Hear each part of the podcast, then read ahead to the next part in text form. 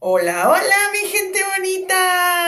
Bienvenidos otro viernes más a este su café literario. Yo soy Leti Narciso y bueno, por acá estamos a un pasito de arrancar un puente acá en México. Espero que ustedes pues también tengan un bonito fin de semana, ¿verdad? A lo mejor no tienen puente o aunque sí estén aquí en México pues no van a poder descansar, pero espero que por lo menos encuentren un pequeño espacio para descansar y relajarse un poco. Y pues bueno, les cuento que les traigo el día de hoy. El día de hoy les traigo una, em, bueno, es una colección creo como de, de, novelas de Diana Palmer que se llama Deseo. Vienen tres partes de tres historias diferentes, pero bueno, para esta ocasión yo seleccioné una de ellas, bueno, el inicio de una de ellas. Y es la de... Um, espérenme, ahorita les digo cómo se llama. Sutton Espero, espero estar loco. Em, diciendo de la mejor forma, ¿verdad? Y pues bueno, mi gente bonita, muchas gracias por estar aquí otro viernes más y nos vamos al libro. Sutón del libro Deseo de Diana Palmer. Capítulo 1. El viento había comenzado a aullar de nuevo fuera de la cabaña. Amanda se arrebujó en el sofá frente a la chimenea donde crepitaba el fuego, sin levantar la vista de la novela que tenía sobre el regazo. Aunque fuera debía haber más de medio metro de nieve, no le preocupaba en absoluto. Se había abastecido de todo lo que pudiera necesitar durante las próximas semanas si el tiempo continuaba igual. Aquello sí que era estar alejada del mundanal ruido, sin un teléfono que la molestara a todas horas ni vecinos.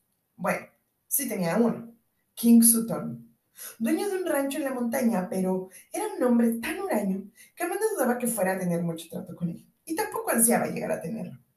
Solo lo había visto una vez, y con eso había sido suficiente. Había sido el sábado de la semana anterior al día que había llegado.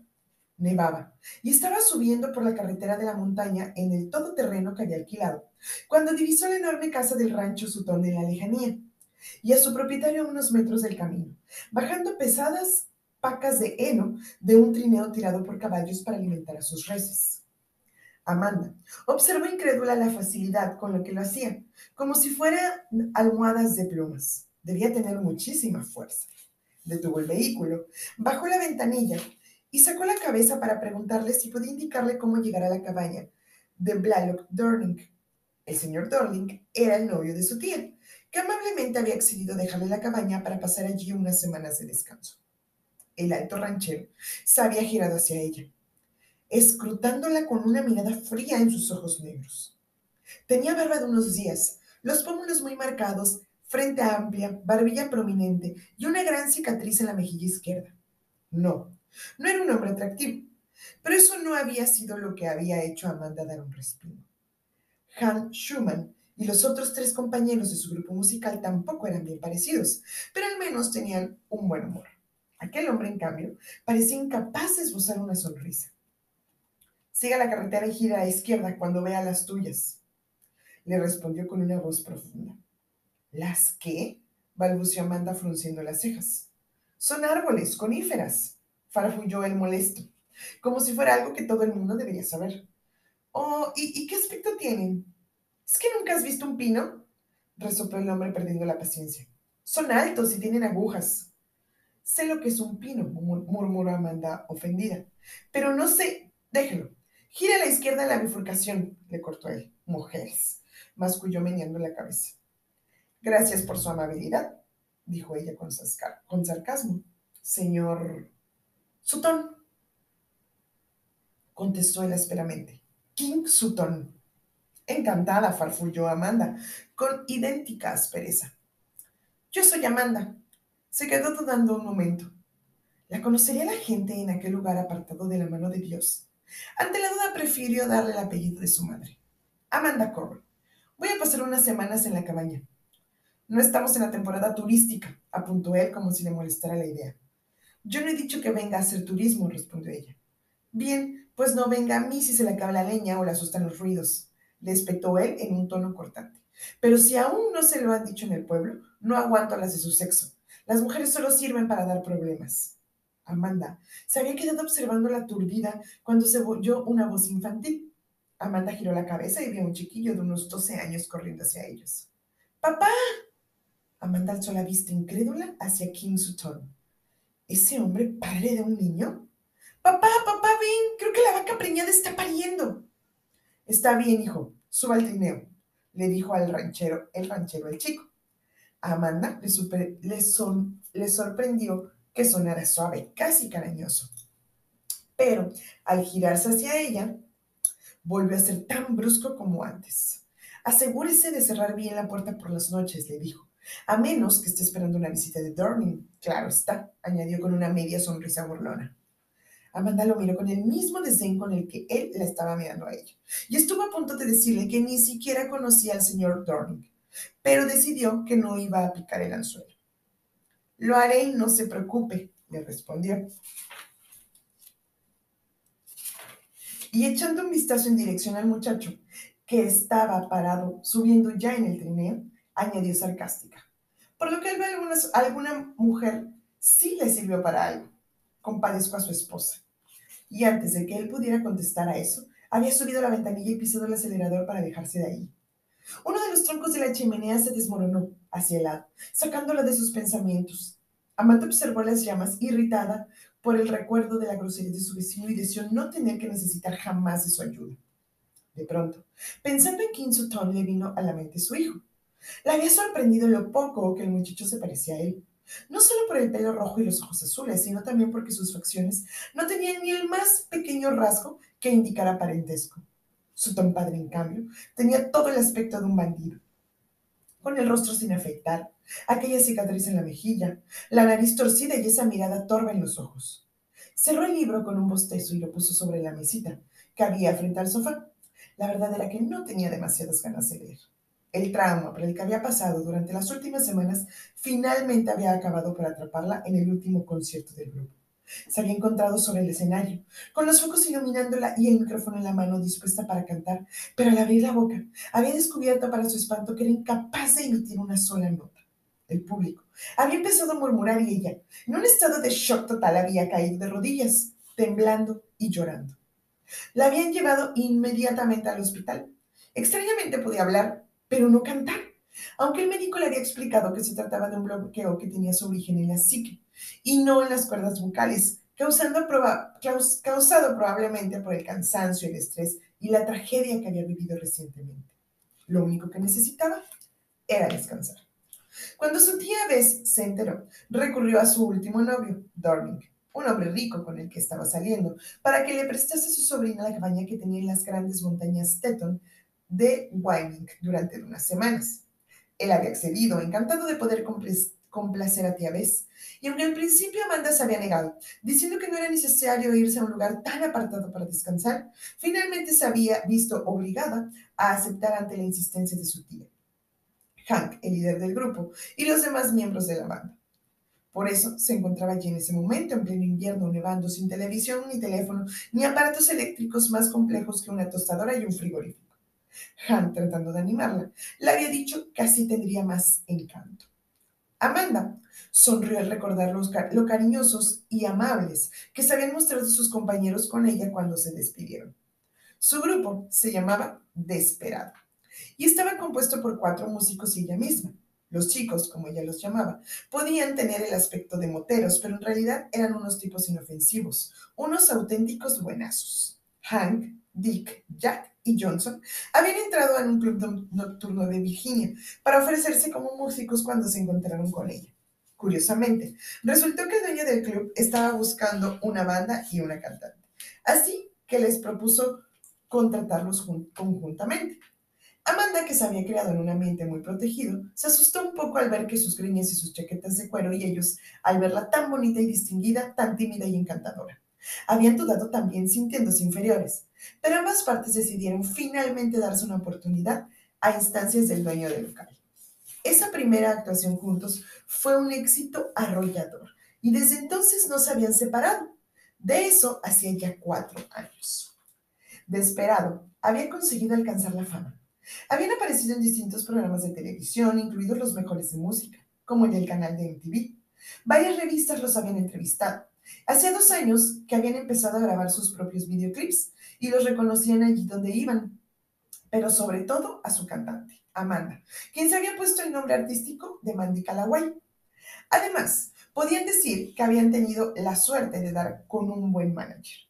Cuando estaban empezando, Jerry Hallen los había salvado de morir de hambre, consiguiéndoles pequeñas actuaciones en locales modestos, y poco a poco había logrado para ellos mejores escenarios.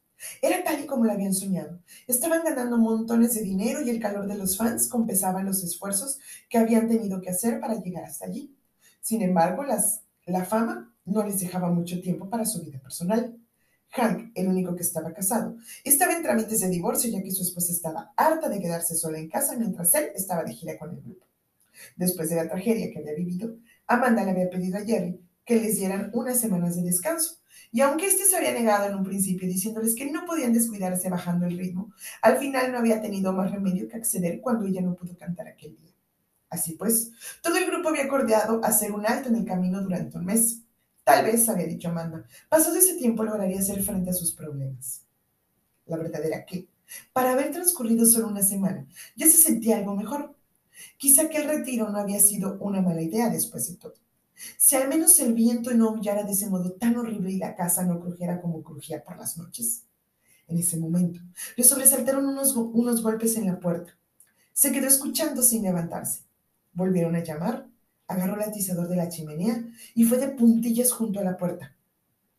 ¿Quién es? preguntó vacilante. Señorita, ¿es usted? La llamó la voz de un chico desde el exterior. Soy Elliot, Elliot Sutton. Amanda dejó escapar un suspiro de alivio, pero apretó los dientes contrariada. ¿Qué podría querer el muchacho? Si su padre se daba cuenta de que no estaba en el rancho, iría a buscarlo y lo único que quería era tener a ese hombre. Lo último que quería era tener a ese hombre por allí. ¿Qué es lo que quieres? inquirió con fastidio aún sin abrir la puerta. Es mi padre, le llegó la angustiada voz del muchacho desde el otro lado. Parecía serio. Amanda abrió la puerta avergonzada. ¿Le ha ocurrido algo, Elliot? El chiquillo parecía al borde de las lágrimas. Está enfermo y delira, pero no me deja ir a buscar al médico. ¿Y tu madre? ¿No puede hacer algo ella? El chico se mordió el labio inferior y bajó la vista. Mi madre se fugó con el señor Jackson, de la Asociación de Ganado, cuando yo era muy pequeño, murmuró. Mi padre y ella se divorciaron y mi madre murió hace años. Volvió a alzar la vista ansioso hacia ella. ¿No podría venir usted, señorita? Pero yo no soy médico, Elliot, balbuceó ella, entre aturdida y apenada por el chico. No sé qué podría. Sí que no es médico, asintió el muchacho al instante. Pero usted es mujer y las mujeres saben cuidar a los enfermos, ¿no es verdad? Había una mirada aterrada en sus ojos. Por favor, señorita, suplicó. Estoy asustado, yo no sé qué hacer y está ardiendo y tiembla todo el tiempo y... Está bien, dijo Amanda. Espera un minuto. Se puso a toda prisa las botas, un gorro de lana y un abrigo y salió de la cabaña con él. ¿Tenéis medicamentos en casa? le preguntó mientras caminaban hacia el trineo. Sí, señorita, contestó Elliot. Mi padre se niega a tomar nada, pero sí tenemos. ¿Cómo que se niega? exclamó Amanda entre incrédula e indignada. Se subió al trineo junto a Elliot. Es muy cabezota, explicó el chico. Dice que no tiene nada, que está perfectamente, pero yo nunca lo había visto así antes. Y me da miedo que... Él es todo lo que tengo, musito bajando la cabeza. No te preocupes, yo me ocuparé de él, le prometió Amanda. Vamos. ¿Le ha venido el señor Dorning su cabaña? inquirió el chico cuando vieron subido al trineo y emprendiendo el camino. No, contestó ella. Es un amigo de una tía mía y me la ha prestado por unas semanas para recuperarme de algo, le explicó vagamente. ¿Usted también ha estado enferma? preguntó Elliot curioso.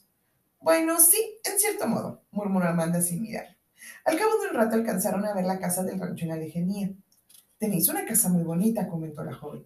Mi padre la estuvo arreglando especialmente para mi madre antes de que se casaran, respondió él encogiéndose de hombros. No la recuerdo porque era una bebé cuando murió. De pronto se volvió hacia Amanda, mirándola como si quisiera disculparse por lo que iba a decir. Mi padre odia a las mujeres. No le va a hacer ninguna gracia que la haya traído. Tenía que advertirla. Tranquilo. Sé cuidar muy bien de mí misma, dijo Amanda sonriendo divertida. Elliot detuvo el trineo frente al establo que estaba iluminado. Vamos a ver si es tan terrible como lo pintas, bromeó. Al oírlos llegar, había salido del establo un hombre de unos 70 años y cabello y barba canosos. Tras, presentárselo brevemente a Amanda, Elliot le dejó que se ocupara de desgreñar al caballo, de desenganchar al caballo y lo metiera en el establo y condujo a la joven a la casa. Harry lleva años trabajando aquí, le explicó Amanda. Ya estaba en el rancho cuando mi padre era un niño. Entraron en la casa. Hace un tiempo de todo. Incluso cocina para los hombres, le dijo. Subieron las escaleras y el chiquillo se detuvo frente a la puerta cerrada. Se volvió para mirar a la joven con una mirada preocupada. Prepárese. Estoy seguro de que le gritará en cuanto la vea. Amanda esbozó una media sonrisa y pasó detrás del chico, que abrió la puerta sin apenas hacer ruido. Kim Sutton estaba tendido boca abajo en la cama, vestido solo con unos pantalones vaqueros. Sus músculos, musculosos brazos estaban extendidos hacia el cabecero, y la espalda y el cabello negro le brillaban por el sudor. En la habitación no hacía ningún calor, así que Amanda dedujo que, como le había dicho el muchacho, debían tener mucha fiebre. Al acercarse con el niño al ranchero, este gimió y emitió algunas palabras inteligibles. Elio, ¿podrías traerme una palangana con agua caliente, una esponja y una toalla? le dijo al pequeño quitándose el abrigo y remangándose la blusa. Enseguida, contestó él. Salió del dormitorio y corrió escaleras abajo. Señor Sutton, ¿puedo irme? lo llamó Amanda suavemente. Se sentó junto a él en la cama y lo tocó ligeramente en el hombro. Estaba ardiendo. Señor Sutton, lo llamó de nuevo. Aquella vez surtió efecto porque el hombre se giró sobre el colchón y abrió los ojos. Amanda se había quedado paralizada observándolo, maravillada por la perfección de su cuerpo desnudo. No podía dejar de mirarlo. Tenía la piel bronceada, sin duda por el trabajo bajo el implacable sol. Una espesa mata de cabello negro, alfombrada su pecho y bajaba hacia el estómago, desapareciendo bajo la hebilla del ancho cinturón que llevaba, y los músculos estaban desarrollados en su punto justo. ¿Qué diablos quiere? farfulló King con voz ronca. Aquella brusca interpelación la sacó del momento de la ensoñación en la que se hallaba sumida. Alzó los ojos hacia él. Su hijo estaba preocupado y vino a pedirme ayuda, le contestó. Haga el favor de no alterarse, tiene muchísima fiebre. Eso no es asunto suyo, masculló el hombre en tono peligroso. Salga de aquí. No puedo dejarlo aquí, se obstinó Amanda. En ese momento, reapareció Elliot con lo que había pedido. Aquí tiene, señorita, le dijo. Te has despertado, papá, murmuró dirigiendo a su padre una sonrisa de fingida inocencia. Elliot, ve a buscar a Harry y dile que saque esta mujer de nuestras tierras, le dijo King furioso. Vamos, baño, señor Sutton, está usted enfermo, no se sulfure, no querrá ponerse peor. Amanda se volvió a su chiquillo. Elliot, tráeme unas aspirinas con un vaso de agua y mira a ver si tienes jarabe para la tos. Oh, y le vendría bien algo de comer, algo ligero. En la nevera queda un poco de consomé de pollo que Harry hizo ayer, dijo el muchacho. Estupendo. Y cuando baje, sube un poco la calefacción. No quiero que tu padre se destample cuando lo lave. Usted no va a lavarme, bravo King. Pero Amanda no le hizo caso. Ve a hacer lo que te he dicho, Elliot, por favor, le pidió al niño. A la orden, señorita, contestó él sonriendo, al ver que no se dejaba acobardar por su padre. Puedes llamarme Amanda. Amanda, repitió él, y se le corriendo de nuevo escaleras abajo.